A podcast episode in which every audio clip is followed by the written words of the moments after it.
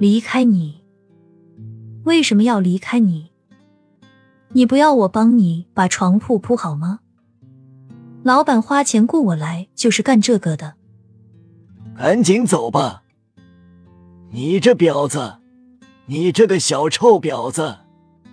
剑刺手说着，那张英俊开朗的脸紧蹙了起来，那样子就像是在哭泣一般。剑刺手，称。他一边说话，一边顺手把门关上。在房间里，尖刺手沮丧的一屁股在床上坐下，他的脸仍然是那样紧蹙着。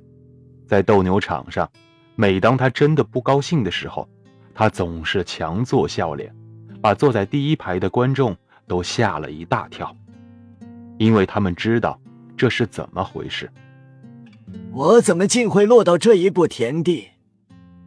真是的，竟会落到这步田地！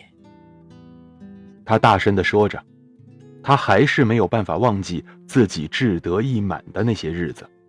那不过是三年前的事情，他还没有忘记五月里那个炎热的下午，他身上披着那件盘着金丝花的沉重的斗牛服。